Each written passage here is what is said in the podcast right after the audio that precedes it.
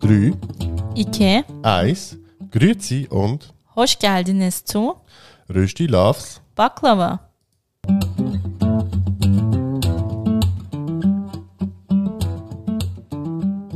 Wir sind Yoshi und Rana. In unserem Podcast Rösti Loves Baklava reden wir über interkulturelle Beziehungen, Alltagsthemen, Und den ganz normalen Wahnsinn.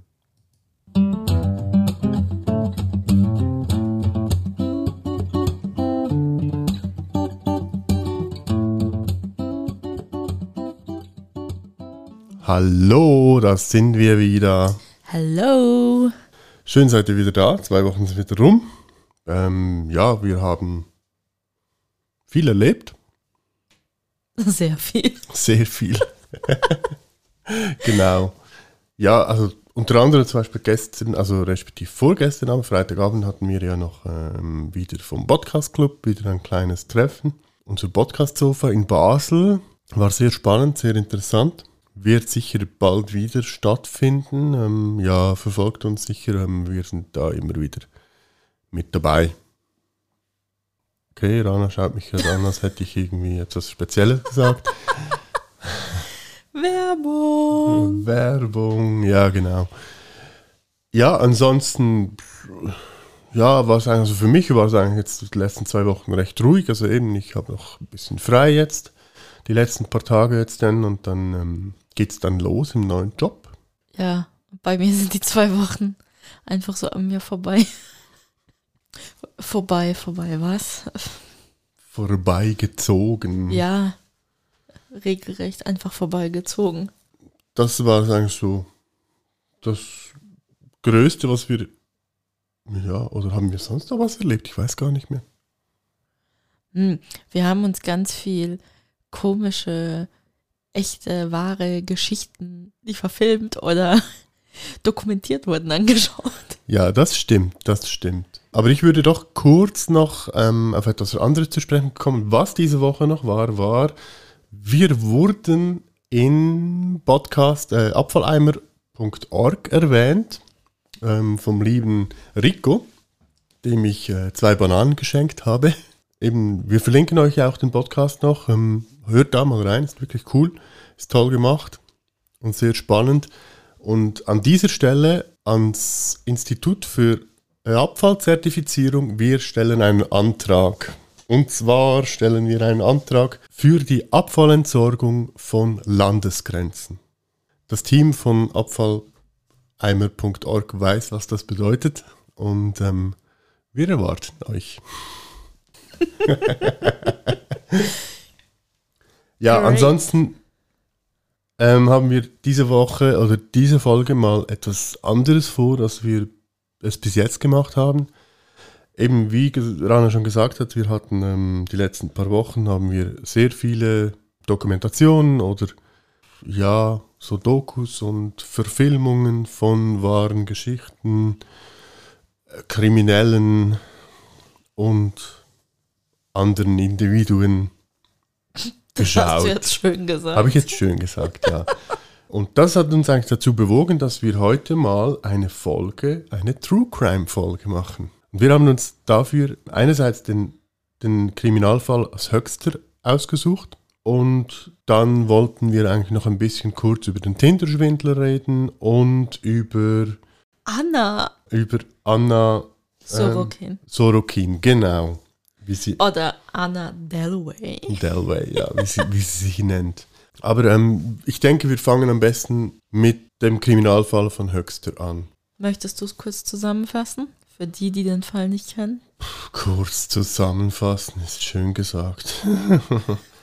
also, grob über, überspitzt ist es eigentlich so, dass am 2016 wurden Wilfried W. und Angelika W. von der Polizei verhaftet, nachdem sie bei einer Autopanne nach Hilfe fragten und auf dem Rücksitz eine Frau saß, die in miserablen Zustand war, sagen wir es mal so. Äh, darauf wurde ein Krankenwagen geholt und die Frau verstarb darauf. Man stellte dann fest oder man durchsuchte dann auch ihr Haus und ja, also eben, es stellte sich dann eigentlich heraus, dass sie die Frau über wahrscheinlich Monate, würde ich behaupten, äh, mehr oder weniger gefangen gehalten und aufs brutalste gequält haben.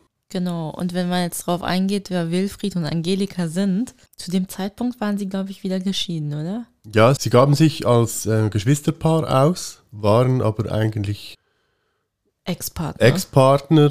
Ja, und das Ganze führte eigentlich dazu, also, ja, wie soll ich sagen, es, es ist relativ kompliziert. Ich würde mal so sagen, dass Wilfried, dem wurde bei, auch bei der Gerichtsverhandlung dann und auch im psychiatrischen Gutachten eine, ja, eine mindere Intelligenz zugeschrieben. Also er hat irgendwie, ich glaube, 68 IQ-Punkte, oder wie nennt man das? IQ-Punkte. Ja. ja. Und gilt damit eigentlich als schwachsinnig vor dem deutschen Gesetz. Schwachsinnig sagt man ja nicht mehr. Zurückgeblieben? Nein, aber das solltest du von unserem True Crime, Pod True Crime Podcast wissen, den wir uns anhören, dass schwachsinnig veraltet ist. Okay, also ich sage es jetzt einfach mal so, weil was der Typ gemacht hat, das, ja, das kann kein normaler, Me also tut mir leid, aber nein, geht nicht. Ja, aber das hat ja auch nichts mit der Intelligenz zu tun in meinen, Ja. meinen Augen. Ja, und das Krasse ist, dass eigentlich die Mitangeklagte, also seine Ex-Frau Angelika, im Gegenzug dazu hochintelligent ist. Sie hat irgendwie 120 IQ-Punkte oder so. Also Ich glaube höher. Nein, nein, 120 ha- habe ich, ja, ja, irgendwo habe ich das gelesen. Und das hat ja nur etwa, ich glaube, 7% oder so in Deutschland Okay. der Bevölkerung. Also sie ist eigentlich sehr intelligent. Die haben sich irgendwann Auch über so eine Kontaktanzeige ja, über eine kennengelernt. Kontaktanzeige kennengelernt. Also dieser Herr, der findet seine Frauen oder zukünftigen Opfer immer über Kontaktanzeigen in so Heftchen. Ah, 1999 haben sich kennengelernt, haben dann geheiratet. Aber auch immer ganz schnell geheiratet, oder? Wie bei der letzten großen. weniger. Ja. Und haben sich dann irgendwie 2010, 2011 oder so, haben sich, ich glaube es dann, ah, 2013 haben sie sich scheiden lassen. Aus finanziellen Gründen, was das auch immer heißt. Das war ja wegen Hartz IV, weil sie Hartz IV empfangen. Ah, ja, genau, genau. Genau. Aber was sich halt herausstellt, ist, dass eigentlich Angelika, die ja eigentlich Mittäterin ist in dem Fall, in dem wir jetzt besprechen, eigentlich zuvor auch Opfer war. Also sie hat das Gleiche durchgemacht, was eigentlich Wilfried jetzt in diesem Fall mit seinen angeblichen Partnerinnen macht. Eigentlich sogar, sie war immer noch Opfer, weil sie war bestrebt davor, dazu, ihm immer wieder neue, sag jetzt mal, Opfer zu bringen, weil jedes Mal, wenn er niemanden hatte, dann hat er sie wieder gequält. Und ich habe irgendwo gelesen, also man hat, man hat dann bei der Ver- Vernehmung ihren Körper untersucht und eine Liste gemacht.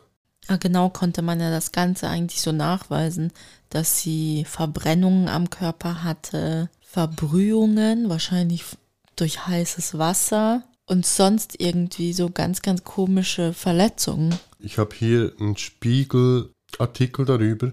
Also einerseits wurde sie über 17 Jahre mehr oder weniger gefoltert von ihm. Laut Angelika, die hat irgend so Liste mal oder einen Katalog. Äh, An den Haaren gerissen, circa 500 Mal. Gewürgt, circa 250 Mal. Verbrüht, circa 50 Mal. Arm umgedreht, circa 300 Mal. Treppe heruntergeschmissen, circa 15 Mal. Die Brüste blutig gebissen, er nannte es Tittenbeißen, circa 180 Mal. What the fuck? Decke über ihren Kopf gezogen und sich auf sie gelegt, bis sie bewusstlos wurde. Er nannte es Deckenalte, circa 250 Mal. Mit Stab in den Rachen gestoßen, circa 15 Mal. Haare abrasiert, zweimal. Augen abrasiert, circa 10 Mal. Augen ab. Äh, Augenbrauen, sorry. Ah, okay. Augen abrasiert, scheiße. Was. Durchs Zimmer gestoßen und geschubst circa 4000 Mal. Mit Bunsenbrenner verbrannt circa 8 Mal. Gabel in den Oberschenkel gerammt einmal. Zahn ausgeschlagen dreimal. Die Liste hat rund 70 Punkte. Das waren jetzt nur ein paar.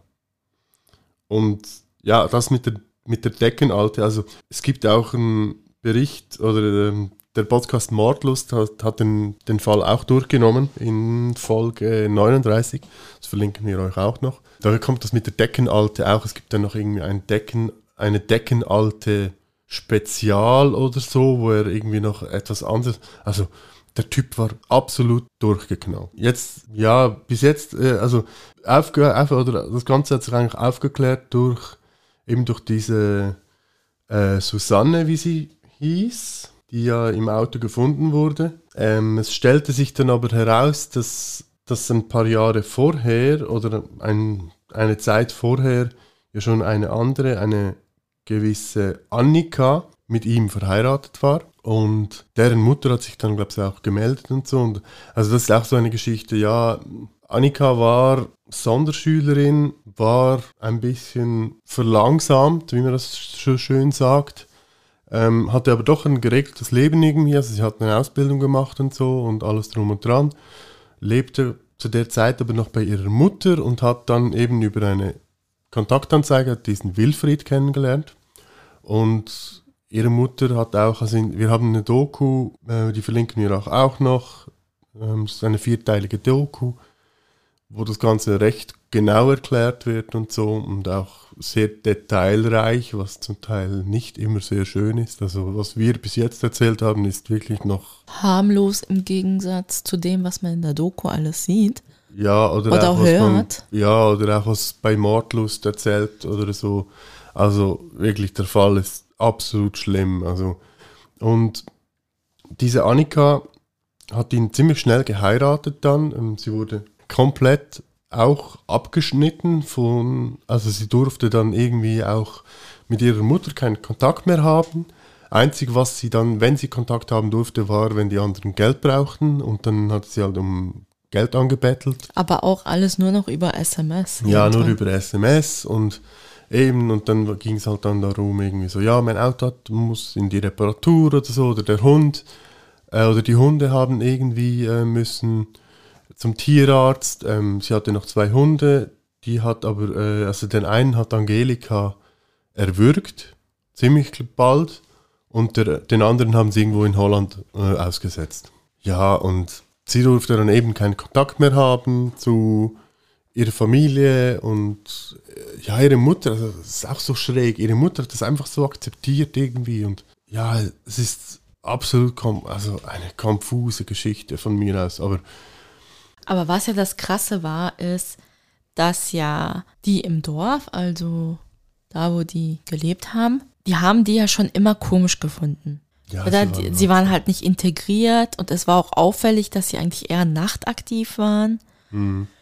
Und den Dorfmitbewohnern ist ja, und halt der ganzen Nachbarschaft ist schon aufgefallen, dass da immer wieder neue Frauen einziehen.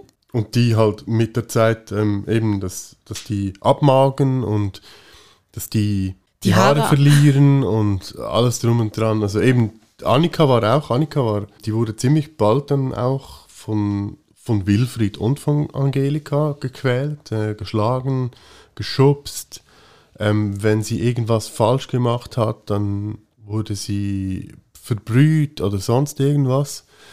Und am Anfang schlief sie noch bei Wilfried. Das wurde dann aber irgendwie, dann haben sie sie, irgendwann haben sie dann äh, im Wohnzimmer oder irgendwo oder im Keller an den Heizkörper gekettet über Nacht, damit sie nicht abhaut. Also ganz kranke Geschichte. Aber abgesehen jetzt von diesem ganzen weirden Zeug, die die da gemacht haben und diesem ganz schlechten Zeug, bin ich immer noch total schockiert, dass die Nachbarn, die haben diese Beobachtungen gemacht, aber keiner hat was unternommen. Ja, das war es, ja auch in der Doku, ja wird es ja auch angesprochen und wurde ja vor Gericht auch angesprochen. Mhm. Und da hört man dann auch so von der Gesellschaft so ein bisschen raus, so, ja, wir haben uns halt nichts dabei gedacht. Aber irgendwann wird man doch so, so schön, wie man es auf Schweizerdeutsch sagt, wunderwitzig. Ja, also eben, es gab ja den Fall, dass ähm, die Annika dann irgendwie mal versuchte abzuhauen und dann vor dem Haus stürzte, weil sie einfach so, so schwach war und so. Und die Nachbarn haben das gesehen und auch irgendwie Wilfried und Angelika waren dann da und fanden dann, ja, steh auf, du faules Stück und so, komm rein. Und ja, wir helfen dir sicher nicht. Und, und sie hat sich irgendwie auf allen Vieren wieder in das Haus geschleppt und hat irgendwie eine Kopfverletzung, weil sie, glaube ich, geschubst haben oder so und hat sich dann, sie, sie ist die letzte Zeit, bevor sie dann starb, lag sie, musste sie irgendwie nachts in der Badewanne, wurde sie angekettet, weil sie sich halt, ja, irgendwie wahrscheinlich auch von einpisste oder weiß ich doch nicht, oder ja.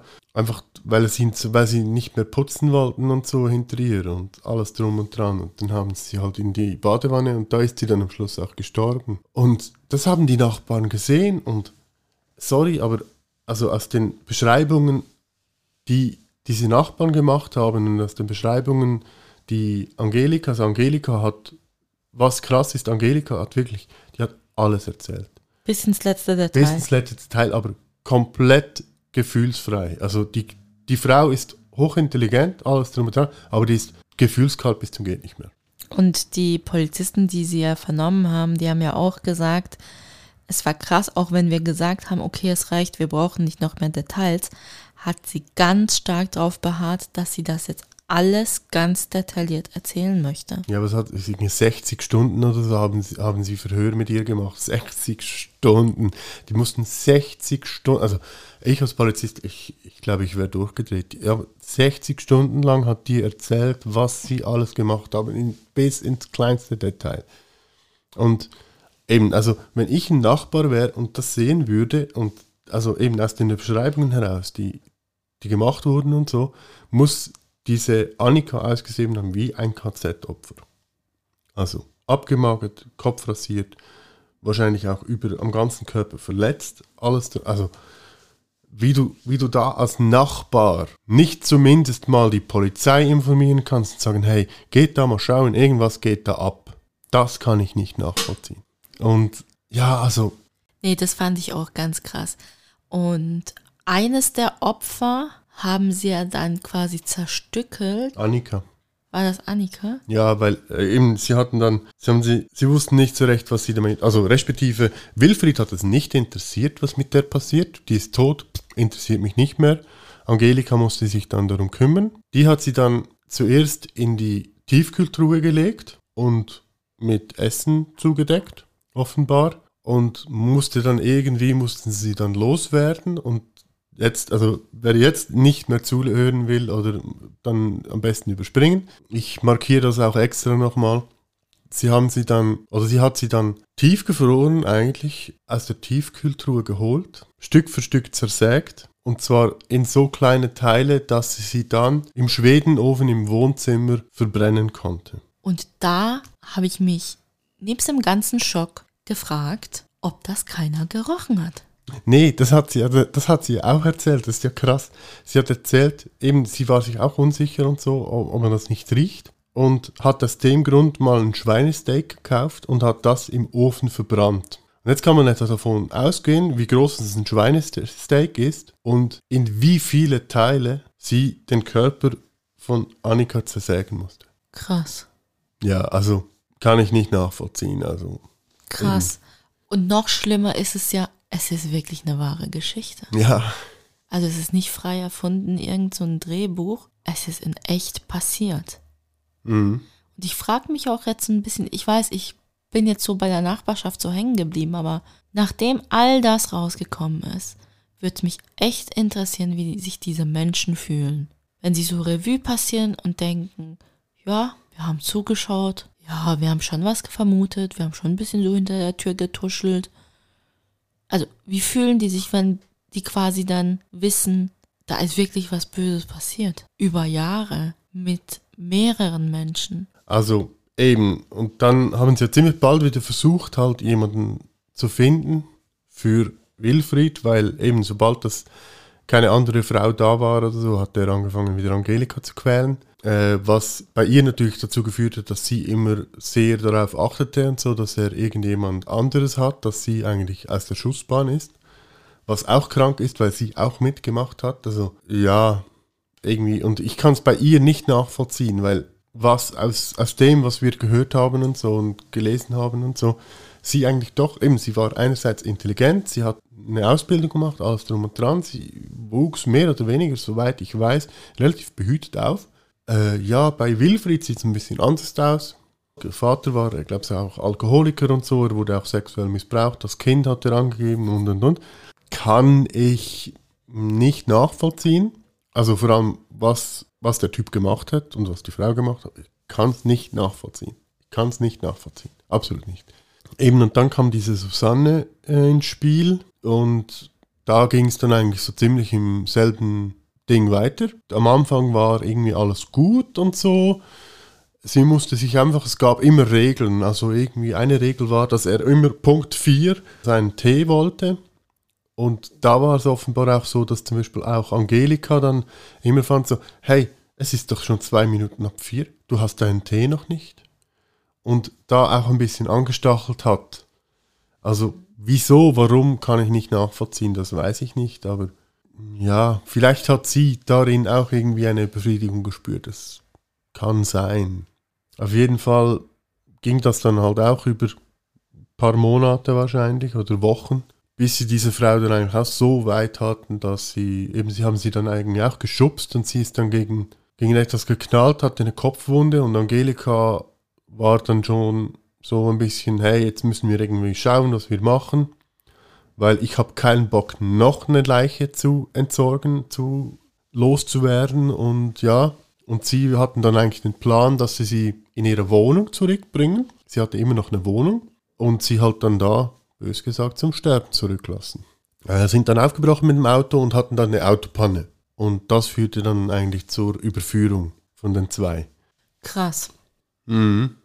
Ähm, ebenso haben sich dann im Nachhinein auch noch hat sich dann eben gezeigt, dass andere Frauen auch noch da waren. Die sind aber alle mehr oder weniger entkommen oder wurden freigelassen. Das ist auch noch krass. Aber ja, und das Wirde war ja immer, sie haben die Frauen ja immer so auf so Post-it-Zetteln, bös gesagt, oder sie haben sie immer irgendwo unterschreiben lassen. Sie haben dann irgendwie ein Schreiben aufgesetzt, dass die ganzen blauen Flecke und Verbrühungen und so durch eigenes Verschulden passiert ist und nicht durch Angelika oder Wilfried, und das haben die Frauen dann unterschreiben müssen. Einfach, sie haben sich versucht, da abzusichern mit so fadenscheinigen, komischen, da haben sie, glaube ich, auch, ich habe, glaube sie haben, glaube ich, über 300 Zettel oder so gefunden im Haus mit, mit solchen fadenscheinigen. Schon krass. Es ist, es ist sowas von krass. Also richtig dumm eigentlich, Entschuldigung. Ja, eigentlich wirklich absolut dumm dass man das Gefühl hat, dass man damit sowas sich quasi rausreden kann. Aber, also ich muss echt sagen, es war, also ich kannte den Fall ja vorher nicht, bis wir die Doku angeschaut haben. Und ich finde es halt immer noch krass, gell? Also ich meine, es ist jetzt nicht in unserer unmittelbaren Nachbarschaft oder so, aber es ist in Deutschland, mein Gott, es ist im Nachbarsland. Und es ist schon etwas, was in der Nähe passiert ist. Also es ist schon ein bisschen fassbar sozusagen oder greifbar. Ja. Und ich weiß nicht. Ja, also. Also wie ein schlechter Horrorfilm, tut mir leid.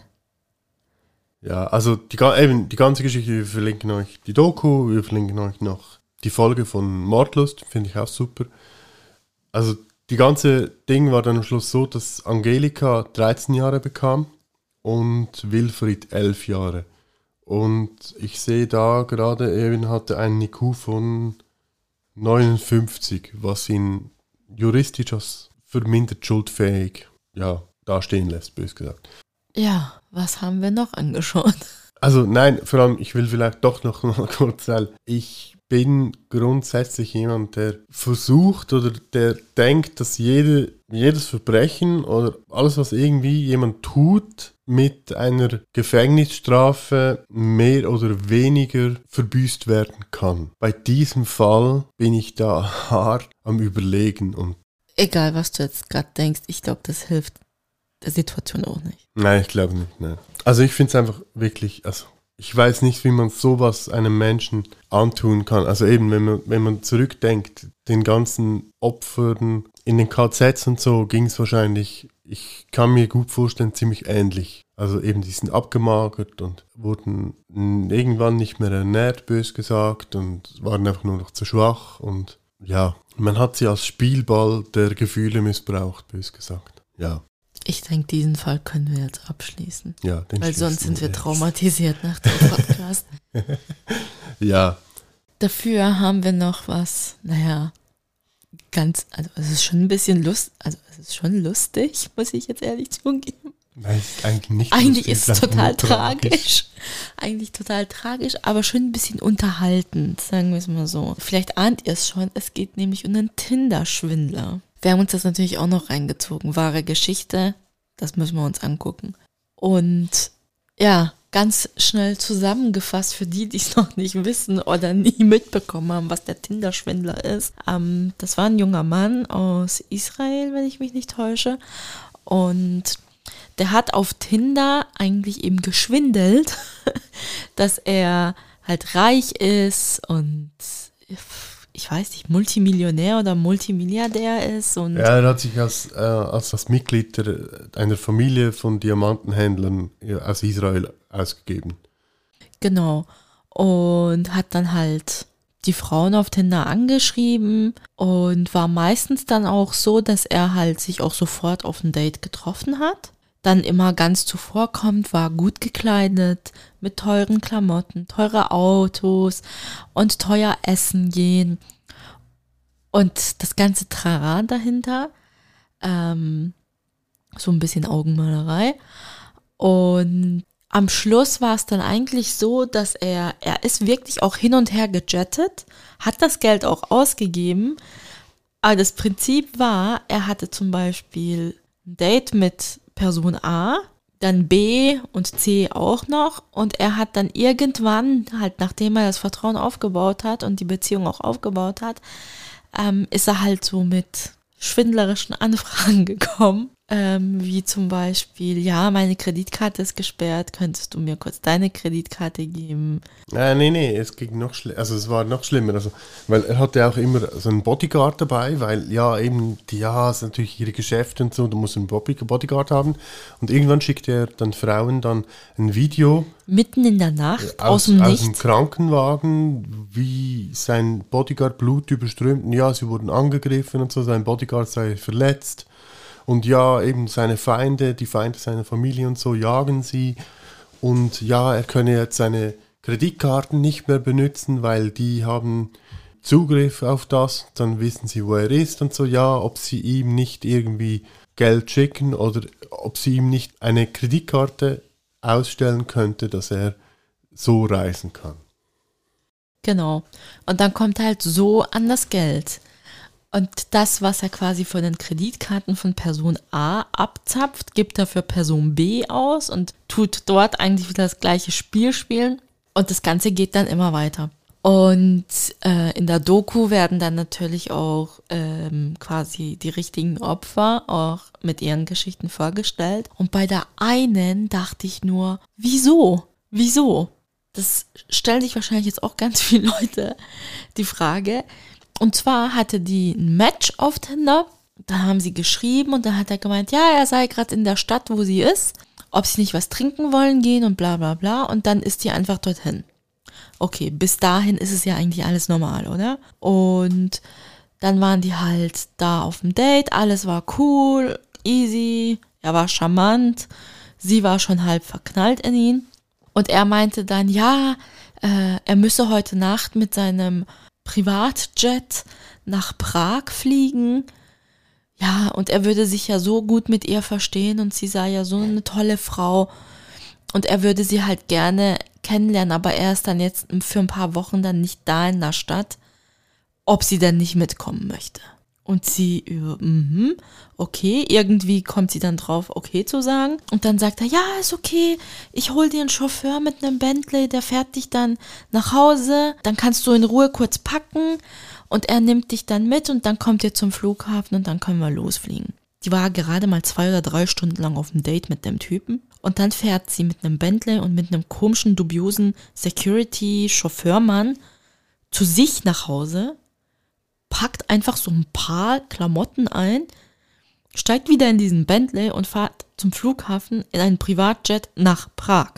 Ja, aber das Geile war ja, da war ja offenbar noch seine Ex-Frau mit seinem Kind dabei und die hat ja dann auch geschwärmt, ja eben und so, er ist so ein guter Vater Und eben, obwohl sie getrennt seien oder geschieden, eben er helfe ihr immer noch und hat so geschwärmt von ihm und so. Und sie dachte, so, oh, so cool und ja, der macht sich wirklich Sorgen und weiß ich nicht und einfach, ja, also eben die Geschichte, also was danach kommt, ist noch absolut krank. Aber der Typ, also auch eben, also diese, der, schaut es mal auf Netflix und so, die äh, Tinderschwindler ist wirklich super spannend. Aber zum Teil denkst du echt so, diese Frauen, was geht in euren Köpfen vor? Also eben, die fliegt mit diesem Typen, den sie zwei Stunden kennt, ja mal kurz auf pra nach Prag, da kommen sie im Hotel an, im gleichen Zimmer, dann wird gevögelt, und irgendwie am nächsten Tag fliegt sie wieder zurück. Aber ja. trotzdem.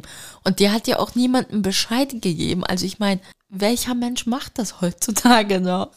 Sich einfach mit einem Tinder-Date treffen und dann, oh, nach zwei Stunden cool, der hat die ganze Rechnung bezahlt, der scheint reich zu sein. Und gut sieht er auch noch aus und nett ist er auch.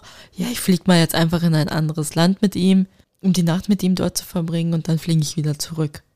Ja, und da war es ja dann so eben, dass die dann glaube, etwa zwei oder drei Monate wirklich immer hin und her geschrieben haben und dann so ein Paar wurden und er dann mal eigentlich meinte, ja, ich bin gerade, oder sie war irgendwie in, ich weiß nicht mehr, Schweden oder Norwegen, wo sie herkommt, bei ihren Eltern und er dann spontan sagt, ja, ich, ich komme heute Abend auch. Und dann wirklich aufgetaucht ist. Im Nachhinein stellt sich dann heraus, dass er gleich, ich glaube, am gleichen Abend noch ein Date dann mit einer anderen hatte. Genau. Oder am Tag drauf, wo er dann auch wieder eine kennengelernt hat. Und aber eben, da war es dann so, dass er, ja, eben so wegen Gefahr, bla bla bla, und die hat dann irgendwie Kredit da aufgenommen und Kredit da aufgenommen. Das war am Schluss, ich glaube, eine Viertelmillion. Ich glaube sogar mehr, wenn ich mich nicht ja, täusche. Also, und die, die sitzt, die hat jetzt einfach, die, das ganze Leben von der Frau ist eigentlich im Arsch. Ja, und damit diese Frauen eben an ihr Geld wiederkommen, haben die ja so eine Crowdfunding ja. gestartet, damit sie irgendwie ein bisschen Schadenbegrenzung durch Spenden äh, machen können. Aber ja, und zum Schluss von der Dokumentation taucht noch, noch ein Opfer vom Tinder-Schwindler auf. Das war, die war einfach die Gewinnerin von der ganzen Serie. Ja, die war super. Die war wirklich die Gewinnerin. Die hat das irgendwann mal äh, mitbekommen während sie halt in der Beziehung war mit dem Tinder-Schwindler. Ja, respektive, ich glaube sogar. Und war ja in Kontakt mit einem von zwei, Ja, einer von den anderen zwei hat. Ja, weil, genau. ah, nein, so, sie hat es doch in der Zeitung gesehen. War es nicht so, dass. Ah, nein, das war bei diesen, diesen, den anderen zwei, weil die eine hat dann herausgefunden, dass eben anhand von den Rechnungen und so, die sie natürlich gehabt hat für die ganzen Flüge und so, die er gemacht hat, war dann da ein Name und sie hat dann irgendwie äh, auf Instagram geschaut und hat dann die gefunden und dann kam das Ganze heraus und ich glaube, die dritte haben sie dann auch irgendwie so gefunden.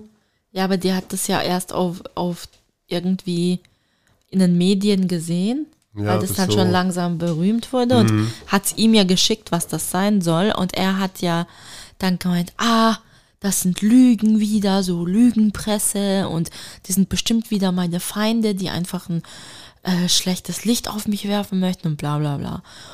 Und die, ah, da muss ich echt sagen, die hat echt krasser Eier, die Frau. Wohlwissend, sie war auch mit den anderen Opfern schon in Kontakt. Ja. Hat sie das Spiel weitergespielt. Ja, und die war ja irgendwie, die hat in einer Edelboutique gearbeitet und die wusste, dass die Kleider, die er anhat, dass die echt sind und hat dann gesagt, ja, hey, weißt du was, ich kann deine Kleider, so können wir Geld machen, ich kann deine Kleider verkaufen. Schick mir die Kleider. Also sie hat sich getroffen, ja, sie hat sich getroffen. Also sie ist sogar mit ja, und hat die Kleider hat, eingepackt. Ja, sie hat sich getroffen mit ihm und hat dann irgendwie, ich glaube, drei oder vier Koffer mit halt den ganzen Designerklamotten und so eingepackt und gesagt, ja, ich verkauf's und schick dir das Geld. Und dann hat sie einfach eiskalt, das ganz offenbar ist es heute noch, sie verkauft heute noch auf Ebay oder so. Und er hat dann immer so, ja, und so, schick mir das Geld, oder? Und sie so, ja, ja, ich schick's dir, ich schick's dir. Und hat dann das Gleiche mit ihm gemacht, immer so, ja, ja, ich schick's dir gleich und so, keine. Und der Typ hat voll durchgedreht. Also der ist richtig ausgetickt. Aber sie hockt da in der Dokumentation so ganz cool und sagt, ja, also ich habe nicht so viel Geld verdient, wie ich ihn quasi ihm in den Rachen geworfen habe, aber Eine Genugtuung. es ist eine gute Genugtuung und ich verkaufe heute noch ein paar Sachen von ihm. Was heute wahrscheinlich noch mehr wert, wert ist. Das war richtig cool. Ja. Und nach diesem Schwindel-Doku sind wir dann eigentlich auf die, Gute Anna gekommen. genau, auf die Auch gute eine, Anna eine gekommen. Netflix-Serie inzwischen über ähm, die russischstämmige Deutsche Anna Sorokin oder wie sie sich eben genannt hat, Anna Delvey. Genau. Und da, also ich weiß nicht, ich habe einfach mundoffen, habe ich die Verfilmung angeschaut und frage mich heute immer noch, sie war ganz clever, aber der Rest war ja auch schön blöd. Ja, also sie hat sie wirklich, also da, wo, wo ich dann auch sagen muss bei gewissen Sachen, also sorry, aber eben sie hat einer Freundin, äh, sind sie einfach mal kurz nach äh, Marokko gechattet für ein paar Tage Ferien und sie hatte, also sie hat sich, also für die, die es nicht wissen, sie hat sich als Milliardärstochter, also das deutsche oder als Milliardärstochter eines Deutschen ähm, ausgegeben. Und sie hätte ein, Einen ein Treuhandfonds in Treuhandfonds Deutschland, über 65 Millionen. den sie, glaube ich, erst bekommt, wenn sie 25 ja, ist. irgendwie so. Und ja, hat dann immer irgendwie gesagt, ja, ich schreibe meinem Vater oder ich rufe meinen Vater an, der überweist dir das Geld.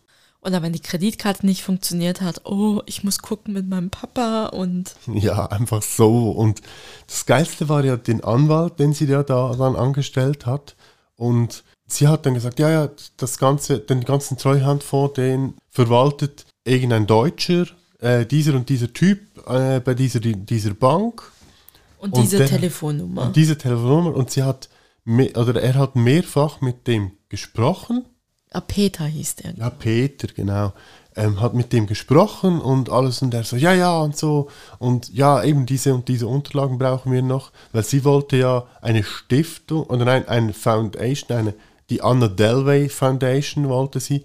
Und sie wollte ähm, in New York an der Park Avenue ein riesiges Gebäude mieten. Äh, das renovieren und und und hätte irgendwie 40 Millionen gekostet. Und für das musste sie natürlich den Banken beweisen, dass sie das Geld auch aufbringen kann, respektive, dass sie eine Sicherheit haben. Und der Anwalt, der, den sie beauftragt hat mit dem, der, der hat dann eben mit diesem Typen, mit diesem Peter telefoniert und ja, eben, ja, ja, diese Unterlagen brauchen wir noch. Ah, ja, ja, ja, ich schicke Ihnen die, ist kein Problem und ja, und weiß ich nicht was und so. Und im Nachhinein ist dann rausgekommen, also er hat die Unterlagen auch bekommen. Äh, die Unterlagen waren gefälscht, die hat sie gefälscht. Diesen Peter gab es gar nicht. Die Er hat immer einfach mit eine- Anna telefoniert. ja, sie hat eine virtuelle SIM gekauft und hat dann mit ähm, Sprachsoftware einfach mit ihm telefoniert. Eine deutsche männliche Stimme getäuscht. Und dieser Anwalt, der, der, der, der war einfach gefickt. Das war richtig krass. Vor allem ist ja, also abgesehen von dieser ganzen Hochstaplerei, was ja wirklich ein richtig hohes Niveau hat, von ihrer Seite her, aber auch wirklich eine große Dummheit mitbringt von den ganzen anderen Betroffenen, weil es waren ja nicht ein, zwei Leute, das waren mehrere Banken, mehrere Hotels, mehrere Personen. Also irgendjemand hätte ja misstrauisch werden können. Ja, also das war auch das Krasse. Eben, sie hat ja, sie hat nicht nur Privatpersonen abgezockt, also eben jetzt ihre Freundin, die sie in Marrakesch mit, zwei, mit irgendwie 62.000 oder so ähm, verarscht hat. Und der sie dann auch gesagt hat, ah ja, ich überweise dir das Geld und ich überweise dir das Geld. Und, hä, was, du hast sie noch nicht bekommen? Ah, das ist komisch und so. Und die hat das drei Monate lang mitgemacht. Wo ich dann sagen muss, sorry, aber, also, da hätte ich schon nach zwei Wochen gesagt, hey, was, irgend, sorry, okay, dann gehe ich zu den Bullen, ganz einfach, sorry, tut mir leid, ich gehe zu den Bullen. Dann ist für mich die Sache abgehakt und wenn sich dann im Nachhinein halt herausstellt, okay, dann habe ich halt eine Kollegin verloren, scheiß drauf, bös gesagt, weil, also ich bin da sowieso, ich, ich, das bist du. ich verleihe kein Geld, also ich habe das einmal gemacht, mache das nie wieder. Aber also wenn du über drei Monate hinweg die- die Person dir immer wieder sagt, ja, ich, ja, ja und so, weil das Problem war bei der ja auch, die hat noch die Firmenkarte hinterlegt und der ging es halt auch an den Job und nee, also der Wahnsinn. Gut, die ist dann relativ äh, sauber wieder rausgekommen und so, also das Geld wurde, ähm, American Express oder so hat das dann ähm, ausgeglichen und fertig. Aber trotzdem, das, also nein. Aber Richtig. diese Banken, diese, diese hochstudierten und weiß ich nicht was Banker, die haben sich alle also abzocken lassen von ihr. Also, und wirklich, da sind Banken dabei, die sind. Also eben, das, die bekannteste Bank war ja die, äh, wie hieß sie? Die äh, Fortress Investment Group. Das ist eine der, ja, ich würde jetzt mal sagen, in Amerika eine der bekanntesten Banken oder größten Banken, was das betrifft. Ähm, die UBS taucht da auch noch irg irgendwie ein bisschen auf, aber da ging es wahrscheinlich mehr eben, dass sie den Fonds da hinterlegt hat. Und ja, also, Credit Suisse wird, glaube ich, auch mal einmal noch erwähnt. Genau. Ja, ja. Aber das noch krassere ist ja die Persönlichkeit von dieser Anna. Die ist durchgeknallt. Da, also, ich weiß, ich weiß gar nicht, wie man sie einordnen soll. Also, man ist sprachlos, wenn man die gesehen hat. Ja, also, ich, wie kann es mal so sagen? Also, als sie dann ja verhaftet wurde und vor Gericht kam, weigerte sie sich, in den Gerichtssaal zu kommen, in den Kleider, die sie ihr gegeben haben. Die Folge davon war dann, dass eine, eine Kollegin, die sie noch hatte, dafür sorgte, dass sie Designerklamotten bekommt. Und zwar an jeder Gerichtsverhandlung andere. Genau, weil Anna Delway ihre Marke, also Anna Delway, schützen musste. Ja. Sie repräsentiert ja etwas. Da gab es dann auch einen, einen Instagram-Account, den, den gibt es im Fall immer noch und den verlinken wir euch auch gerne. Äh, auch beim Tinderschwindler gibt es den, den gibt es inzwischen auch wieder. Der hat auch wieder einen offenbar. Der Typ ist ja wieder frei. Ähm, Genau. Ja, Aber bei der Anna ist so richtig, also die glaubt wirklich ihren Scheiß, den sie da erzählt. ja, das ist ja das Lustige, das kommt auch in der Doku. Streitet sie eben mal mit ihrem Anwalt und findet dann, ja, er sei das Letzte und ja, ihr Vater werde schon dafür sorgen und so. Und er hat mit ihrem Vater telefoniert. Und der hat gesagt, ich will nichts davon wissen. Ja, also das ist auch gar kein Milliardär. Ihr Vater verkauft Kühlschränke, ist eben ein Russe, der irgendwie in den 90er oder in den 2000er oder so nach Deutschland kam und verkauft Kühlschränke und führt ein ganz bürgerliches Leben. Und er meint dann so, sorry, aber glaubst du eigentlich den Scheiß, den du hier selber laberst? Also wie krank muss man sein, wie geistesgestört muss man sein, dass man das alles selber glaubt? Ja, sie wurde dann ja verurteilt, ist inzwischen aber wieder auf freiem Fuß, respektive inzwischen wieder nicht mehr, weil sie eigentlich hätte nach dem Gefängnisaufenthalt ausreisen müssen, weil sie natürlich ausgewiesen wurde nach Deutschland. Das, Sie das innerhalb von zwei Wochen dann nicht gemacht hat. ja, was ich schon mal nicht verstehe, wieso dass das überhaupt, also wieso, dass man das dem, sag jetzt, Delinquenten selber überlässt, so, dass man nicht sagt, okay, Knast vorbei, wir fahren dich an den Flughafen, hier ist dein Flugzeug, viel Spaß, tschüss und Flugticket hier. Ähm, das kann dein Vater dann zahlen. Nein, aber das verstehe ich nicht, dass das die Amis nicht so machen. Dass die einfach sagen, okay, du hast die Strafe hier in Amerika abgesessen, jetzt wirst du direkt ins Flugzeug gesetzt und gehst nach Hause. Auf jeden Fall wurde sie inzwischen jetzt, glaube ich, vor zwei Wochen wieder verhaftet, weil sie halt gegen das verstoßen hat. Und ihre Aussage, irgendwo stand das, ihre Aussage war dann, ja, das sei nicht ihre Schuld, dass, äh, dass jetzt dieses Visum abgelaufen sei.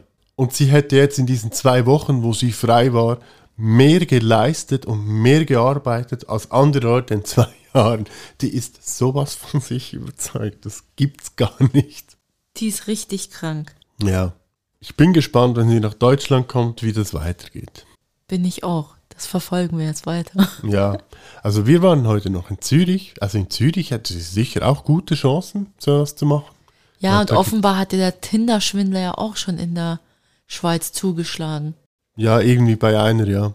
Was hast du gesagt? Also ich habe es ich hab's nur irgendwo, ich habe es irgendwo mal gelesen oder mal gehört. Was eine Blickreporterin. So ein Zufall. Genau, die hat das dann auch gerade selber, glaube ich, ihren Blickartikel verfasst und hat auch so Nachweise mit SMSen und so vom Tinder-Schwindler. Aber ich glaube, bei ihr kam es nicht so weit, dass sie ihm schon Geld geliehen hat. Ja, es war ja auch bei einigen anderen, die ähm, gesagt haben. Ich glaube auch eine Deutsche war ja auch irgendwie dabei, die aber auch irgendwie gesagt hat, ja, ja, ihr seid das dann ziemlich komisch. Ah, eine Ex-Bachelor Red oder so war auch dabei. Habe ich irgendwo gelesen. Aber ihr seid das Ganze dann komisch vorgekommen und so. Und eben, er wollte dann auch, er hat dann auch irgendwie gesagt, ja, ich muss noch da und da hin. Ja, komm doch mit und so. Und sie dachte so, äh, no way, okay. Ja, ich dachte das auch. Also, Mädel, hast du noch nie einen Horrorfilm angeschaut? Ja, also die haben noch nie Hostel gesehen. Vor allem eben, wenn jemand sagt, hey, ich fliege heute Nacht nach Bulgarien oder da läuten bei mir alle Alarmglocken und Hostel, Hostel. Ja, aber hey. Super, dank dem Horrorfilm hast du jetzt Vorurteile. Es gibt natürlich auch ganz schöne Orte in Osteuropa, die nicht so sind. Nein, aber ich würde jetzt auch nicht mit einem Wildfremden einfach mitten in der Nacht in einen Jet einsteigen und wegfliegen. Ah, eben, das Geile beim Tinder-Schwindler war ja dann, dass im Nachhinein auskam, dass diese, seine Ex-Frau, mit der er ein Kind hat, die gehörte ja auch zu den Geschädigten. Und die hat ihn irgendwie ein paar Jahre vorher schon angezeigt und da wurde er, glaube ich, auch verurteilt. Wieso, dass die Frau dann bei dem Ganzen mitgemacht hat, das konnte nicht aufgeklärt werden. Die hat sich wahrscheinlich gesagt, ja, ich verdiene mir jetzt auch ein paar Tausend dazu. Ja, voll Mach schräg. jetzt mal mit. Also wirklich voll schräg. Genau. Ja, das war jetzt mal lustig. mal was anderes. Mal was anderes. Ja. Sagt uns, wenn euch das gefallen hat und wir mehr solche Sachen machen sollen. Können wir auch. Wir sind ja frei in dem, was wir machen eigentlich. Also wir sind an nichts Sagt gebunden. es uns auch, wenn es euch nicht gefallen hat. Nein, sagt das nicht. Nein, das wollen wir nicht wissen. Mm -mm. Nein, sonst schicken wir euch jemand vorbei. Den Tinder-Schwindler. Tinder-Schwindler oder, oder noch schlimmer, Anna Sorokin. Dann Genau. seid ihr voll am Arsch. Weil ihr Papa zahlt ja alles. Ja, genau. Das ist im Moment schon zu einem Running Gag geworden bei uns. Äh, ja, ich glaube, wir sind so weit, sind wir jetzt wirklich durch. Hä? Ja, also mein Hirn ist matsch. Ja. Ja, Rana ist ein bisschen müde. Okay, also eben, wie gesagt, sagt uns, wenn euch das gefallen hat oder wenn wir das nie mehr machen sollen. Ist auch okay. Machen wir es auch nie mehr. Aber wir hatten Spaß dabei. Naja, aber was gleich bleibt, ist der Song der Woche. Der Song der Woche. Was für einen Song hast du dir ausgesucht, Yoshi? Ich habe mir ausgesucht Queen of the Stone Age mit No One Knows. Ah, Jetzt dachte ich, du nimmst diese andere Band da, den du mit deinem Kumpel da ausdiskutiert hast. Nee. Nee, ähm, also äh, das Album ist wirklich eines des beste, der beste Songs of Death, weil da ja auch ähm, Dave Grohl äh, am Schlagzeug ist und ähm, es ist ein Hammer-Album wirklich. Ja. Rana? Mein Song ist Proud Mary von Tina Turner. ah, auch ein cooler Song, das stimmt, ja. Doch. In dem Sinne würde ich sagen, wir sind durch für heute. Ich hoffe, wir, euch hat die Folge gefallen. Wir haben euch ein bisschen unterhalten damit. Und den ein oder anderen Tipp gegeben, was ihr euch anschauen könnt. Ja, genau. Und ähm, nochmal eben zum Institut von Abfallzertifizierung. Wir warten auf euch. Wir sind gespannt. Ja, dann würde ich sagen, Bis in zwei gut. Wochen. Passt auf euch auf und Und- hört euch ganz viele Podcasts an. ganz genau. Tschüss. Horst.